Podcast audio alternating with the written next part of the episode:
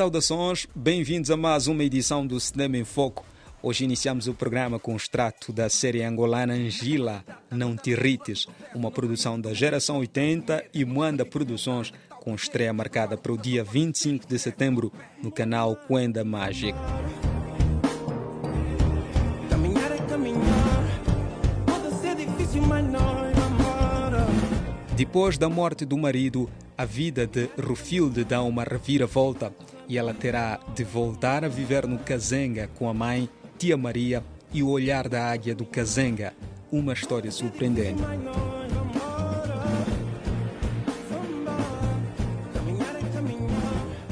Um jogo onde os que não possuem muito têm mais a perder. Inteligência só não basta. É preciso ter audácia e resiliência para permanecer no Kazenga. Às vezes joga sujo para comer limpo e não importa o número de quedas sofridas. A regra principal do jogo é uma: não te irrites.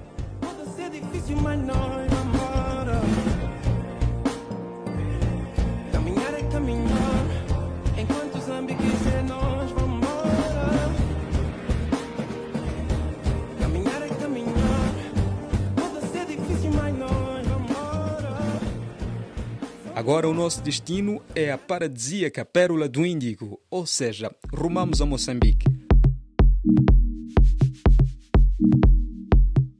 Com a ambição de usar a arte para resgatar e reutilizar parte do material audiovisual dos países africanos de língua oficial portuguesa, na semana passada, a Fortaleza de Maputo vestiu as cores dos Palop e abriu-se para mais uma edição do Upcycles.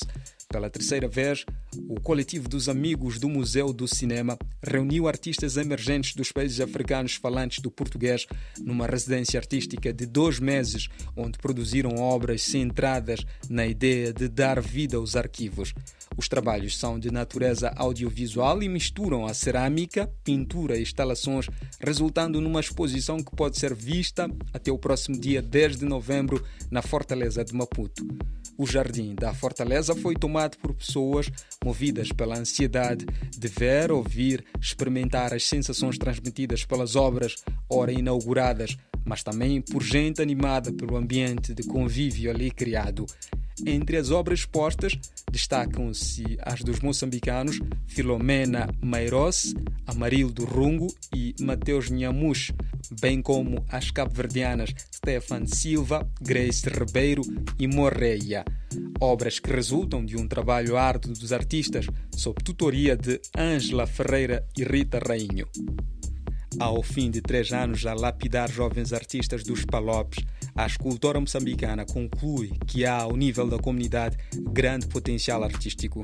Bem, a, a organização da Upcycles é uma, é uma fórmula que já existe há três anos, não é? E, e isto é feito com um call, ou seja, há, há, sai no, nas redes sociais, por volta de março, todos os anos, um call que convida os jovens artistas a candidatarem-se. A candidatura tem que ser, tem vários eh, regulamentos, não é?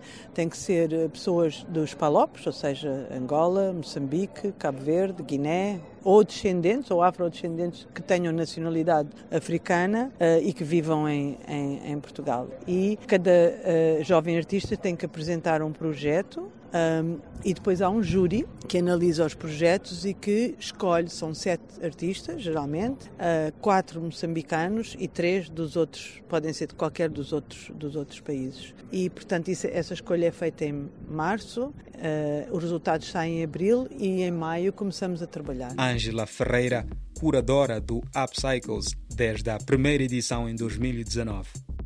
Amarildo Rungo participa do Upcycles com a obra Xingufo como memória. O artista pega nas bolas feitas através de pano, saco e plástico para reviver a infância nos bairros periféricos de Maputo. Eu acho que os caminhos que me levaram ao Upcycles primeiro foi, foi a minha dedicação e a minha confiança com esta obra. Porque eu ainda estava a conversar com um amigo há minutos atrás e ele perguntava-me se eu, antes do Xingufo, já fazia algo ou comecei mesmo com o Xingufo. E eu disse para ele que não, eu começo como pintor, mas depois o Xingufo foi a estratégia que abriu minhas portas para poder chegar a sítios como o Upcycles, por exemplo. Então, eu, eu acho que o poder desta obra, o poder do Xingufo, eh, remarca-se a cada dia na minha carreira. Porque é a obra que está-me a fazer participar dos meus melhores, quer dizer, estou a ter os melhores êxitos é mesmo na base do Xinguf, tem que assumir isso. Outra artista, Filomena Mairos, refere que decidiu candidatar-se a Upcycles por influência de pessoas próximas e artistas que participaram de edições anteriores. O projeto foi aprovado e está agora exposto na Fortaleza de Maputo. Ah, foi, foi, foi bom ter a oportunidade de desenvolver essa ideia. É uma ideia que eu já estou a, a trabalhar desde o início da pandemia, então foi bom ter este espaço para imaginar uma versão materializada do projeto e com a assistência das tutoras e os inputs dos outros colegas, acho que consegui materializar aquilo que eu imaginava. O saneamento e a manutenção da biodiversidade face aos impactos da presença de plástico no meio ambiente são as causas que orientaram Mateus Nhamush na construção da obra Praga do Plástico. O artista reflete em torno das ações humanas, procurando chamar atenção para a necessidade de mudança de atitude em relação ao uso e gestão do plástico e outros resíduos sólidos. Então, Praga de Plástico que é, é, é uma performance que procura trazer uma, uma reflexão sobre o impacto do plástico no meio ambiente. Porque nós usamos o plástico quase todos os dias.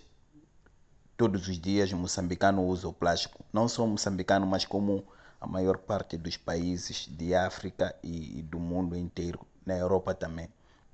E, e esse plástico ele acaba se dispersando e nós encontramos esse plástico que acaba se, que se dispersa em vários em vários locais indevidos, como é o caso dos túneis, em cima do, dos arames farpados, tendo em conta que o plástico é feito de um material que dura séculos para se para se decompor. De Cabo Verde, Stefano Silva trouxe um projeto que sugere as experiências de assédio que viveu na praia da cidade de Mindelo. A artista juntou materiais e criou uma obra mista, composta por um filme e uma plataforma de madeira, onde os visitantes sobem para acompanhar a película. Também de Cabo Verde, Grace Ribeiro apresenta o seu histórico em forma de obra de arte. A artista tem a ascendência dividida entre Cabo Verde, Angola, Santo Tomé e Moçambique. Ah, não só com as minhas raízes, né? conhecer um bocadinho da minha história, mas acho que também ah, de- tem um arquivo né? de, histórico que encontras nos arquivos das instituições de alguns anos e que as pessoas podem se identificar. Né? Algumas imagens que passam e não Moçambique era assim uma vez ou que Cabo Verde era tal forma, ou mesmo até Angola, porque tem arquivos de todos esses três territórios, nesse caso quatro, que São Tomé, e acho que pessoas, se houver pessoas que viveram isso e que podem reconhecer as paisagens e mesmo a sonoridade do mar, né, que é o mundo todo está envolvido com o mar, então tem tanto visual como sonoro. O Upcycles é uma iniciativa que conta com o financiamento da Fundação Calost Gulbenkian, um programa de apoio ao setor criativo que termina este ano. Assim, de acordo com a coordenadora do Upcycles, Diana Manhissa, não há garantias de disponibilidade de fundos para a próxima edição, pelo que a organização desdobra-se na busca por parceiros. Queremos continuar com este conceito. Eh, Teremos que eventualmente esperar uma chamada aberta da Gulbenkian para voltar a submeter a proposta e refiná-la, ou identificar parceiros locais, eventualmente do setor privado, que possam apoiar esta iniciativa. Mas ainda não pensaram no outro parceiro, no caso? Não temos muitas. hum, lá está, eh, o conhecimento que nós temos, porque fazemos vários projetos, não fazemos só upcycles, não é? A associação gera vários projetos, incluindo dois festivais de cinema, um projeto museológico e upcycles.